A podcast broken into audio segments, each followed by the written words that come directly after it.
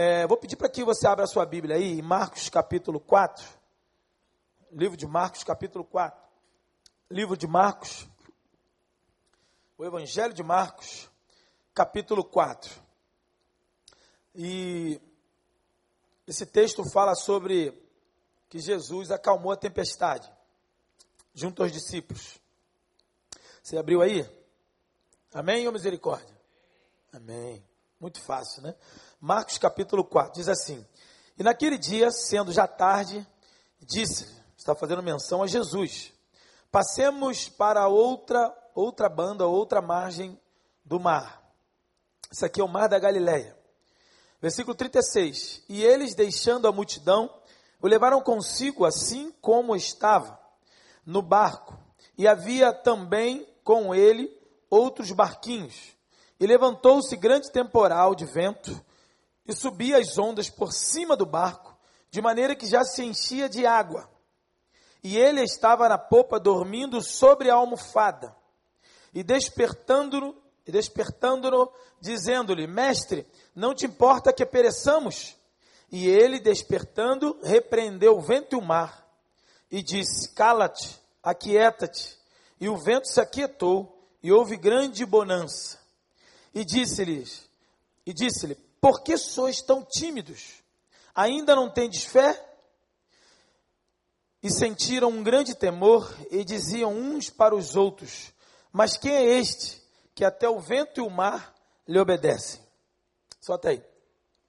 Esse texto retrata sobre uma tempestade que Jesus e seus discípulos no barco estava é, andando no mar e o mar da Galileia, é, quem já esteve em Israel, você pode testificar que de uma margem você consegue ver a outra margem. Então não é um mar aberto, não é um mar oceânico. Era um mar como uma, uma ideia, mais ou menos, como a nossa Baía da Guanabara aqui. Talvez um pouquinho maior na sua largura. Ah, mas esse era um episódio onde Jesus estava ali, havia outros barcos com Jesus, Jesus estava no barco, e aconteceu algo que eu gostaria de que você analisasse tivesse uma linha de raciocínio, gostaria de que você refletisse sobre a ideia de que o nosso, a nossa vida é um barco.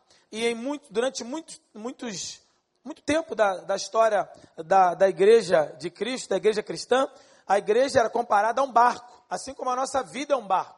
E existe uma expressão que a gente usa muito, que Jesus no barco vai tudo bem. Já ouviram essa expressão? Jesus no barco vai tudo bem.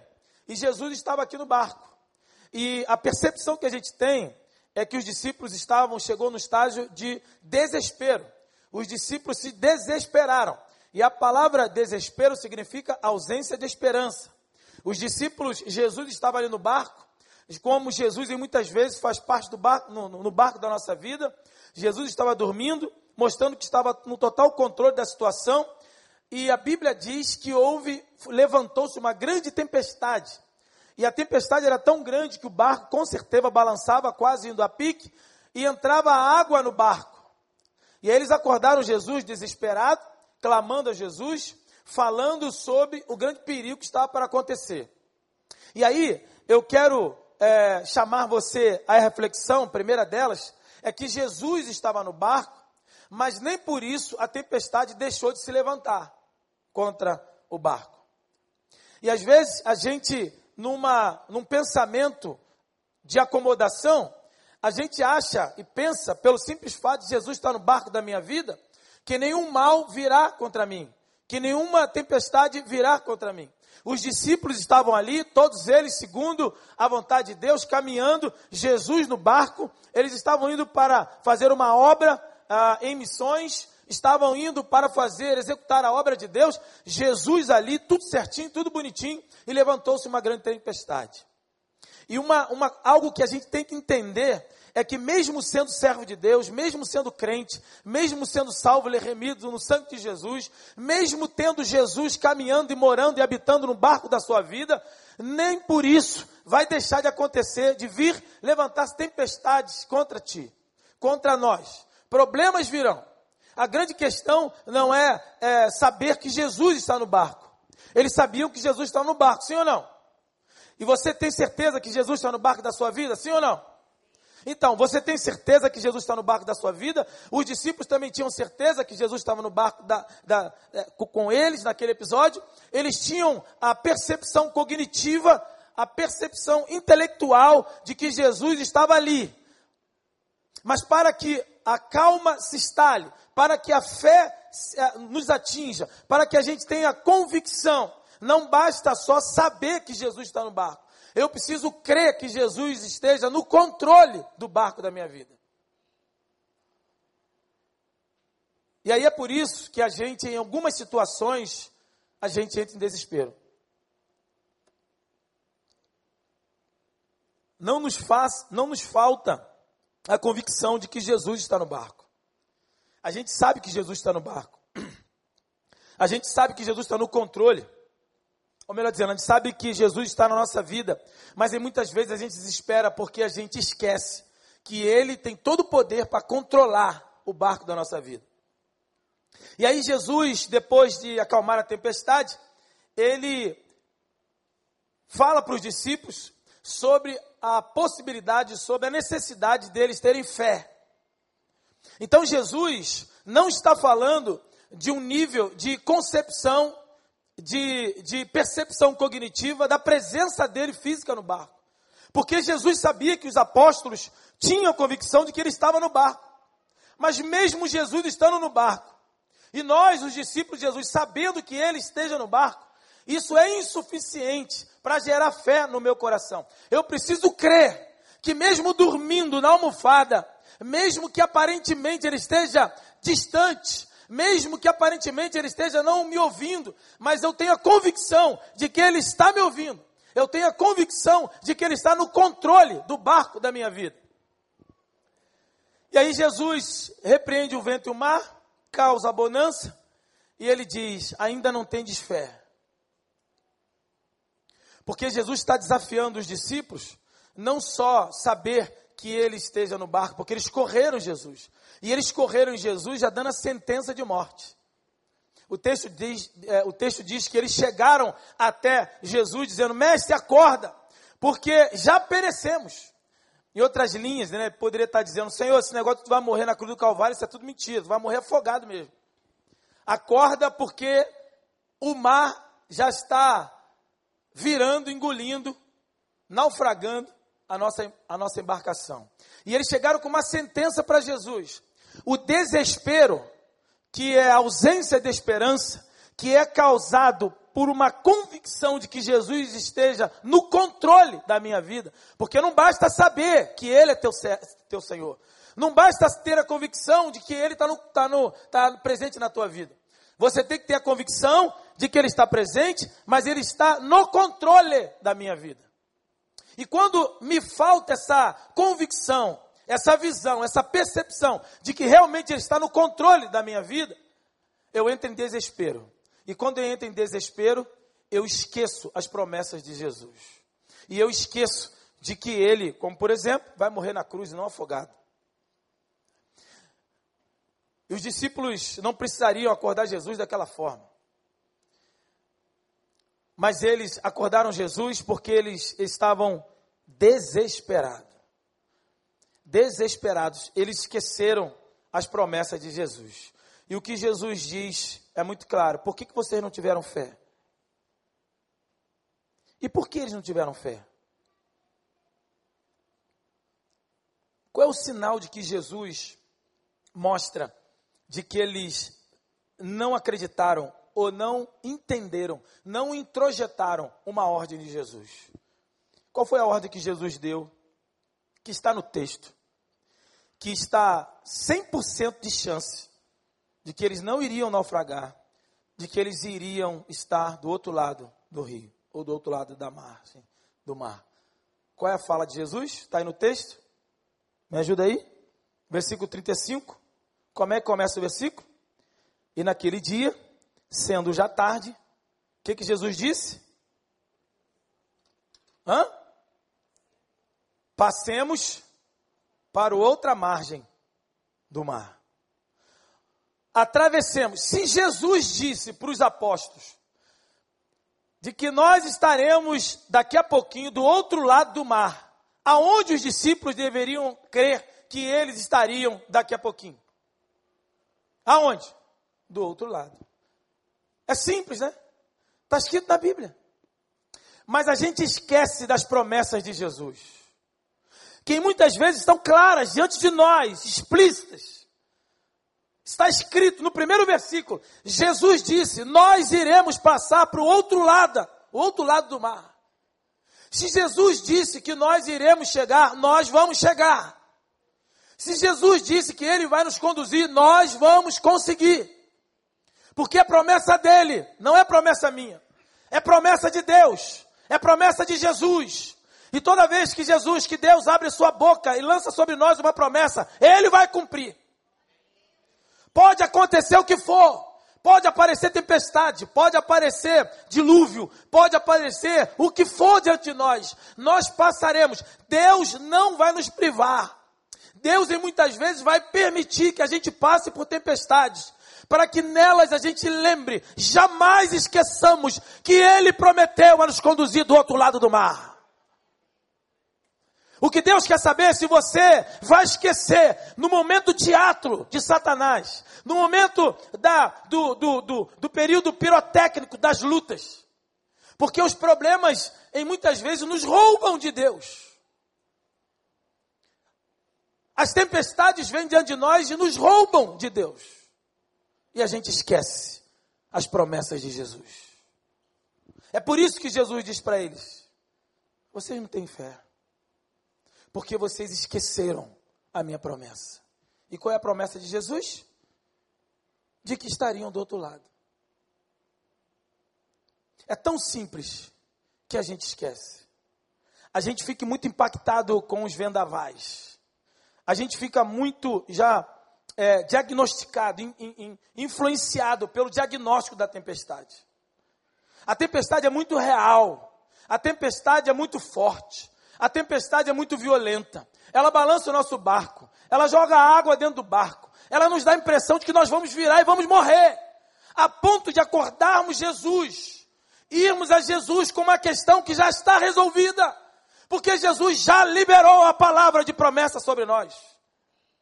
Mas a gente volta a Jesus porque esquecemos das promessas dele. Porque nós esquecemos da palavra sutil, de uma frase, onde muitos de vocês não perceberam quando eu pedi para reler. Como aconteceu comigo. E muitas vezes a gente lê, e a Bíblia não é um livro para ser lido, a Bíblia é um livro para ser estudado. E às vezes a gente perde riquezas e tesouros, porque a gente só lê. E no primeiro versículo dessa sessão diz Jesus nos convidando a estar do outro lado da margem com Ele. Agora eu quero caminhar um pouquinho mais, porque eu gostaria de tratar sobre algumas riquezas, algumas conquistas na tempestade. E às vezes a gente acha que toda tempestade é ruim. E às vezes a gente, a nossa percepção, como já disse, nós somos muito influenciados pela negativa, nós nos abalamos com muita facilidade e a gente se pressiona tanto com as tempestades que a gente esquece as promessas. E a gente acha que pelo fato de ser crente, salvo, pelo fato de ser discípulo, pelo fato de estar fazendo a obra, pelo fato de saber que Jesus está dormindo no quarto ao lado, a gente acha que esse Jesus não vai permitir vir sobre nós tempestades. Ele vai permitir. Então a primeira coisa que a gente tem que entender é que o fato de ser crente, as tempestades podem nos alcançar. A grande questão que Deus espera de nós é como nós nos portaremos, como nós vamos nos comportar diante das tempestades. E aí, quando ele fala, ele levanta, repreende o vento e o mar, ele volta a dormir, tranquilão. E aí os discípulos ficam olhando um para a cara do outro, cara de paisagem, né? E aí Jesus volta a dormir. E Marcos, no Evangelho, ele diz que os discípulos, olhando um para a cara do outro, eles estavam surpreendidos, eles estavam estupefatos, com seus rostos é, boquiabertos, né? Eles estavam olhando um para a cara do outro e eles disseram algo. Você lembra? Está no texto? Quem é este que até o vento e o mar lhe obedecem? Eles já tinham estado com Jesus mais ou menos por baixo, dois anos e meio. 20, quase que 24 horas com Jesus. Eles já tinham visto muitos milagres. Eles já tinham contemplado muitas é, maravilhas. Eles já tinham visto multiplicações de pães. Eles tinham visto cego andar, coxo andar. Eles tinham visto tantos milagres extraordinários, fenomenológicos de Jesus. Eles já estavam acostumados na ambiência de milagres. A percepção deles era muito larga em relação ao extraordinário de Jesus. Os discípulos tinham uma percepção do espiritual muito intensa, muito intensa e eles andando com Jesus, mas nesse nível de conhecimento, eles surpreenderam, porque eles não conheciam esse Jesus. Eles conheciam Jesus da multiplicação de pães, conheciam Jesus da libertação de demônios, conheciam Jesus de várias outras experiências, mas esse Jesus eles não conheciam. Porque eles se surpreenderam diante dessa, dessa ação de Jesus. Eles viram Jesus repreender um poder, um Jesus com poder sobre os fenômenos da natureza. Jesus repreendeu o vento e o mar, e ambos lhe obedeceram. A tempestade acalmou. E os discípulos ficaram perguntando: quem é esse que até o vento e o mar lhe obedecem? Segunda riqueza que a gente tem, primeiro é a gente ter a convicção de que Jesus já nos prometeu estarmos do outro lado. Uma riqueza da tempestade é quando a gente, primeira riqueza aqui da tempestade é quando a gente lembra as promessas de Jesus. E a gente não permite o nosso coração ser roubado de Deus através da negativa das problemáticas. Segunda conquista na tempestade é que a gente passa a conhecer um Deus novo. A gente passa a conhecer um Jesus novo. O Jesus que acabou de repreender o vento e o mar o Jesus que fez algo que eles surpreenderam. Um Jesus que eles não conheciam ainda. E olha, meus irmãos, isso é algo para a gente refletir profundamente na minha vida, na sua vida. Se esses homens que estavam andando com Jesus foram escolhidos por Jesus literalmente, fisicamente, foram escolhidos por Jesus direto, caminhando com Jesus. Eles dormiam com Jesus, eles tiravam as suas dúvidas com Jesus, eles caminhavam com Jesus quase 24 horas já por dia, no mínimo dois anos e meio. Esses homens, esses caras, tinham um nível de relacionamento com Jesus estreito e profundo, que nem se compara a nenhum de nós. Mas mesmo assim, eles surpreenderam, porque eles se depararam diante de um Jesus novo, de um novo Jesus, que eles nunca viram. Então isso é um alerta para cada um de nós. Porque a cada experiência que nós passemos com Jesus, Ele se renova diante de nós. Nós passamos a conhecer um Jesus renovado, um Jesus novo, um novo Jesus, que a gente não conhece.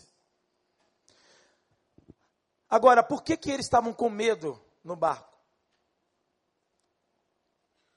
Se você já viu, e eu li com você aqui, de que eles, primeiro, não estavam no mar aberto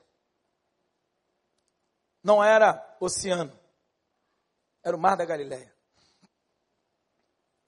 E eles, com certeza, a maioria deles eram pescadores, ok? E os pescadores estão acostumados com tempestade, sim ou não? Sim. E aonde que eles enfrentam tempestade? No mar aberto. A maioria dos pescadores, e aí não é história de pescador, né? Com certeza sabem nadar. Sim ou não?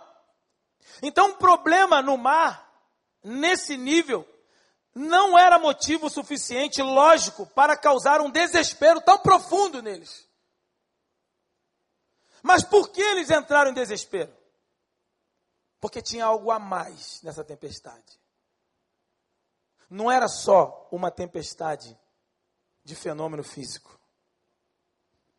Eles estavam saindo de um lugar e indo para o outro. Qual era a outra margem que eles estavam indo? Para onde? para Gadara. Agora eu quero que você leia comigo aí. Você está com a Bíblia aberta aí? Olha aí o versículo 5, capítulo 5, versículo 1.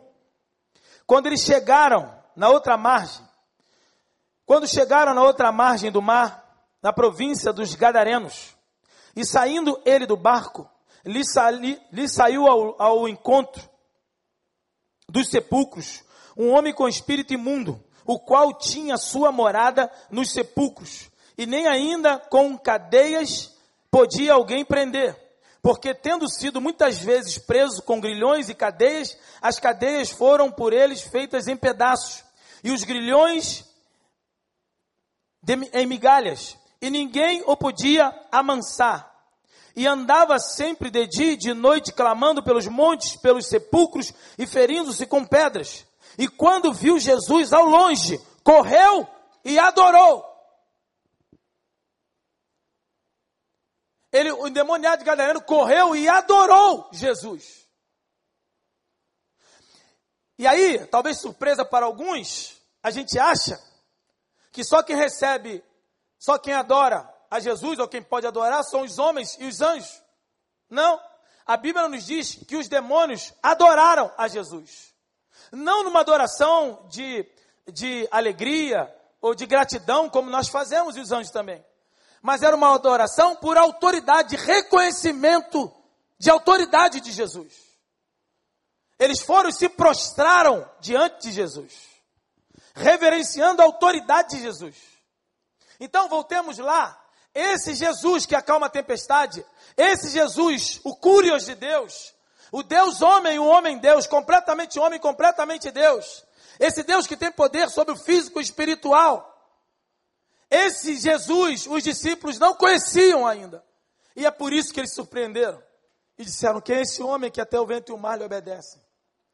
Mas eles só encontraram e só conheceram esse Jesus mediante a essa tempestade que com certeza essa tempestade já tinha impacto no mundo espiritual.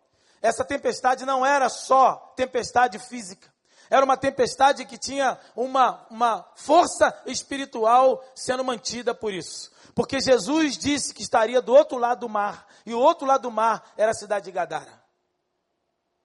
Então, quando Jesus libera uma palavra sobre nós, de que Ele vai nos conduzir, Ele vai nos conduzir. Ele vai nos levar além. Amém, igreja? A gente não pode esquecer a promessa de Jesus. A gente não pode esquecer que Ele está no controle de todas as coisas. A gente não pode esquecer que Ele nos conduz. E a gente precisa, nesta condução de Deus, a cada dia, a cada experiência, nós vamos conhecendo um Jesus que a gente não conhece. Porque você acha que conhece Jesus, não? Você acha que conhece Jesus. A gente acha que conhece Jesus. A gente conhece o Jesus que nos salvou. Mas o Jesus que vai nos libertar de algo futuro, a gente não conhece. Um Jesus que a cada dia se apresenta diante de nós porque ele se renova, as misericórdias de Deus se renovam sobre nós a cada manhã. A cada manhã as misericórdias se renovam, o cuidado de Deus se renova sobre nós. A cada problema novo que vem diante de você, acontece um Deus que te salva desse problema. Acontece um Deus que te tira dessa tempestade. As tempestades vêm diante de nós. E o Senhor, diante de nós, vem com socorro sobre nós. E a cada socorro de Deus, ele se revela de maneira especial diante de nós. Então, meus irmãos, eu sei que você é salvo, é liberto, é membro da igreja, mas você não pode se iludir. Que as tempestades vêm as tempestades vêm sobre nós. E a gente não pode esquecer as promessas de Jesus. Porque cada um de nós tem promessa de Jesus sobre nós. E a gente não pode deixar que o impacto das lamentações, o impacto das tempestades, que balança o barco da nossa vida, a gente venha esquecer da promessa dele. E nesta, nesta libertação, nesse livramento que ele nos dá a cada tempestade, a cada negativa, ele permite acontecer para que você tenha uma dimensão, para que você tenha uma percepção ainda maior, surpreendente, do Jesus novo, o novo Jesus na tua vida. A cada momento que você passa, Deus se renova sobre você. As misericórdias do Senhor se renovam sobre nós. E a apresentação dele se renova diante de nós. Aqui o que está diante dos discípulos não é só o Jesus histórico. Não é só o Jesus mito histórico. Não é só o Jesus que morreu aos 33 anos. Não é só o Jesus que é filho de José e Maria, mas é o Jesus Deus, é o Jesus transcendente. Não é só Jesus Emanuel, Deus conosco, mas é o Jesus transcendente, é o Jesus Deus. É o Jesus que olha para a tempestade e consegue perceber que existe algo além da tempestade. E é esse Jesus que se revela a cada dia diante de nós. O Jesus que acalma a tempestade, ele só pode se apresentar diante de nós quando existe diante de nós uma tempestade. Para que você conheça o Jesus que acalma a tempestade, só faz sentido, lógico, quando ele se apresenta diante da tempestade. Então, pense bem, analise muito bem quando acontecer uma adversidade diante de você, uma tempestade. Quando as tempestades se levantarem diante de ti, não abra mão e não perca a oportunidade de lembrar das promessas do Senhor e de passar a entender, entender e absorver um Jesus que ainda você não conhece. Um Jesus que esses discípulos, com tantos anos de caminhada com ele, não conheciam. Eles surpreenderam. Quem é esse Jesus? Que até o vento e o mar lhe obedecem. Esse Jesus é o Jesus que acalma a tempestade. É o Jesus Deus. É o Jesus que tem autoridade sobre o físico e sobre o espiritual. Amém, igreja? Olha, por último agora,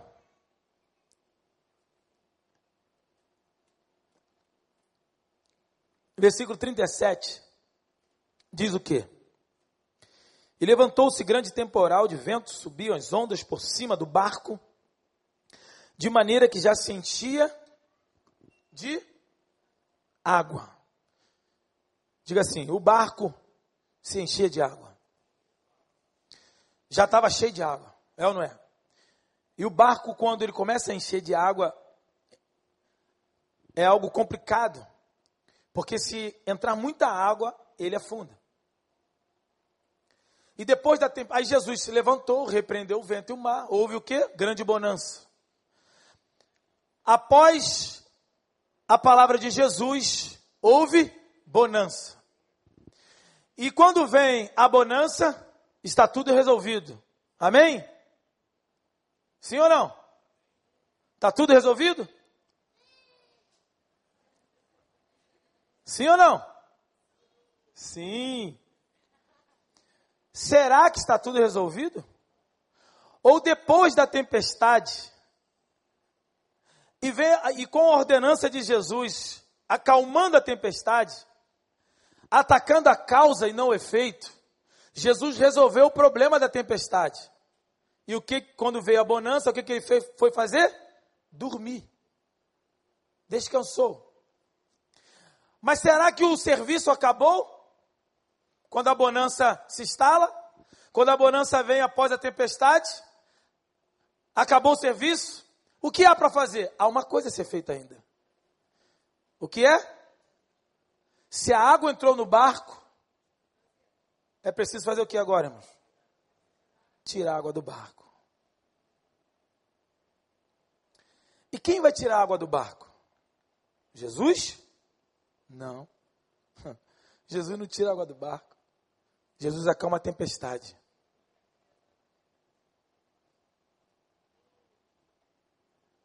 A água do barco, quem tinha que tirar os discípulos.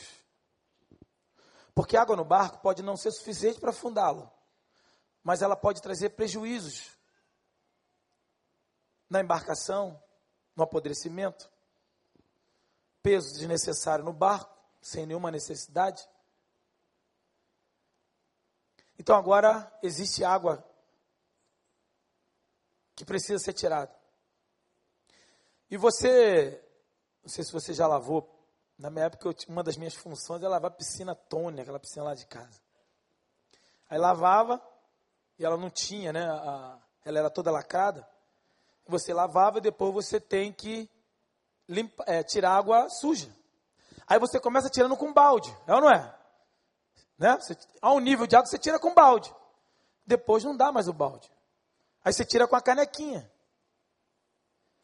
Depois não dá mais a canequinha. Você tem que tirar com pano de chão. até você enxugar todo toda a água, não é, meu irmão? E nesse processo de tirar a água, existe processos mais fáceis, mais fácil, mais visível. A gente tira a água primeiro com balde. Depois, não há como tirar mais água com balde. Tem que ser com uma caneca, com um vasilhame menor. Até que você reduza, até que você seque o convés, seque a superfície.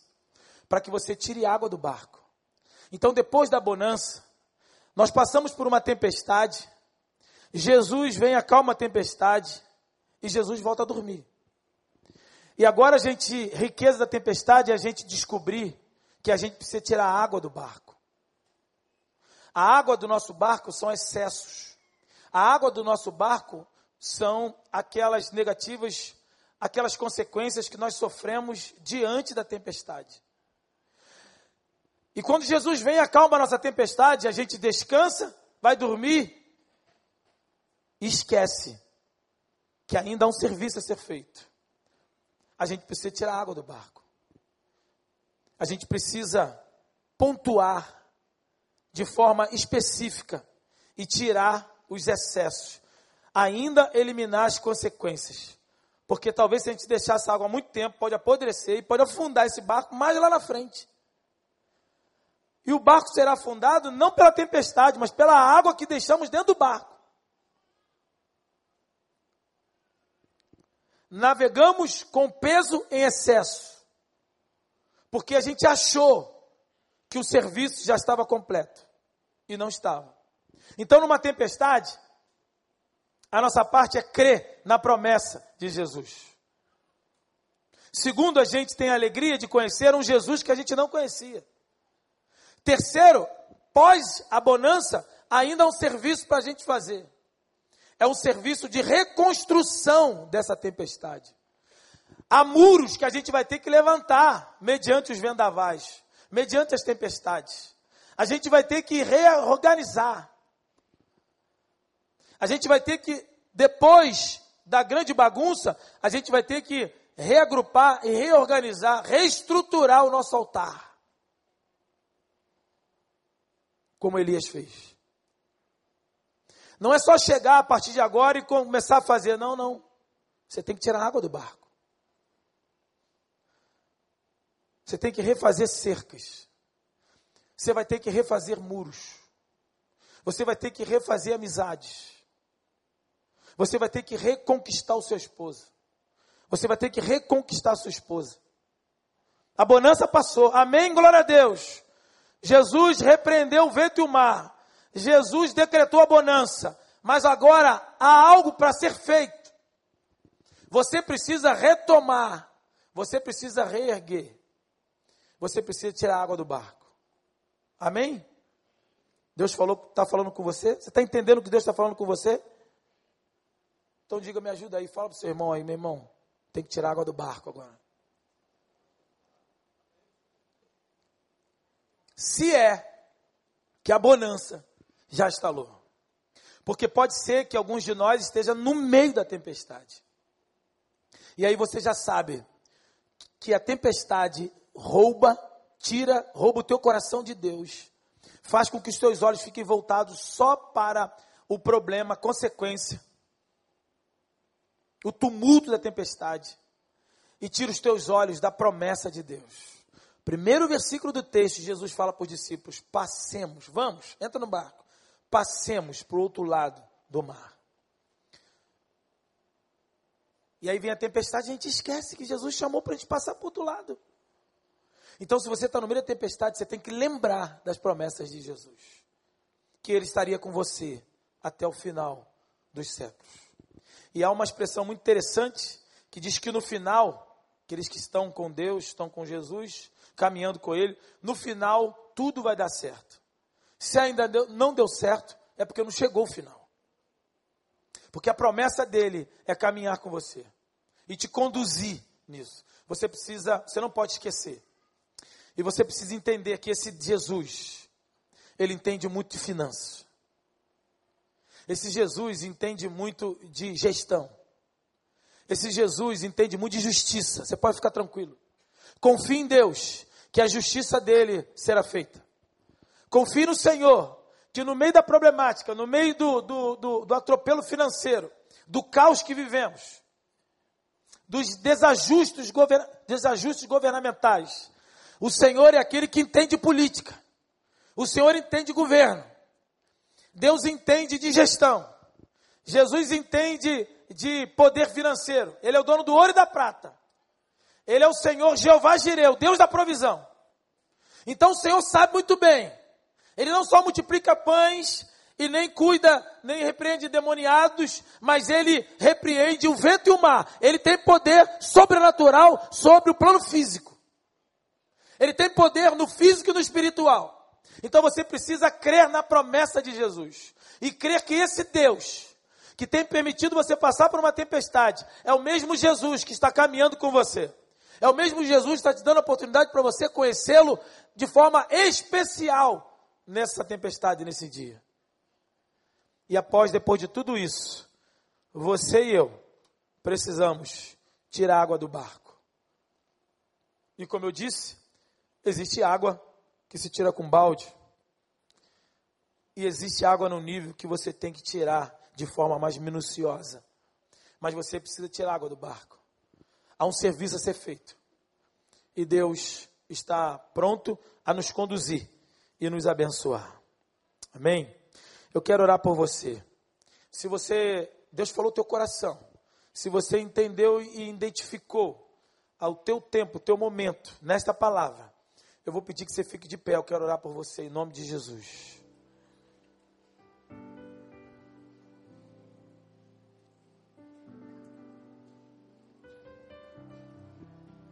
Eu não sei qual estágio que você está mediante a tempestade. Você pode estar no meio da tempestade. Você pode já ter passado pela tempestade.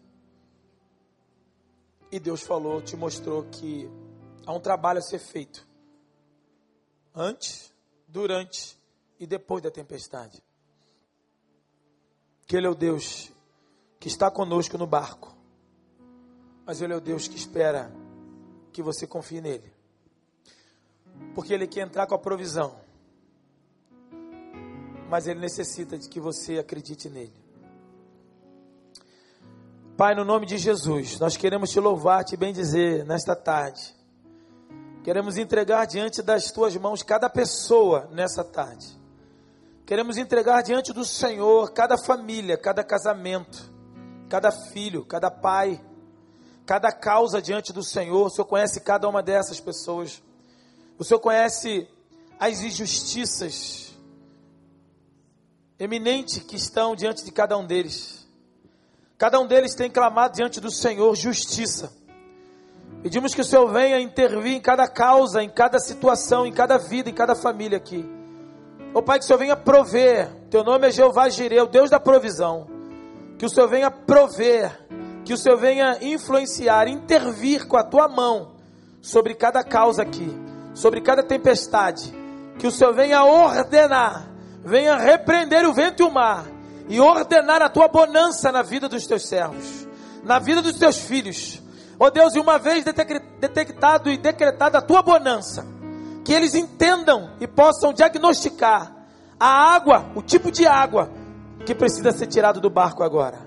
Te pedimos, Deus, no nome de Jesus, cuida de cada um deles, estenda a tua mão poderosa. É a oração que nós te fazemos no nome eterno e ressurreto de Jesus Cristo, hoje e sempre. Amém e amém. Aleluia. Glória a Deus.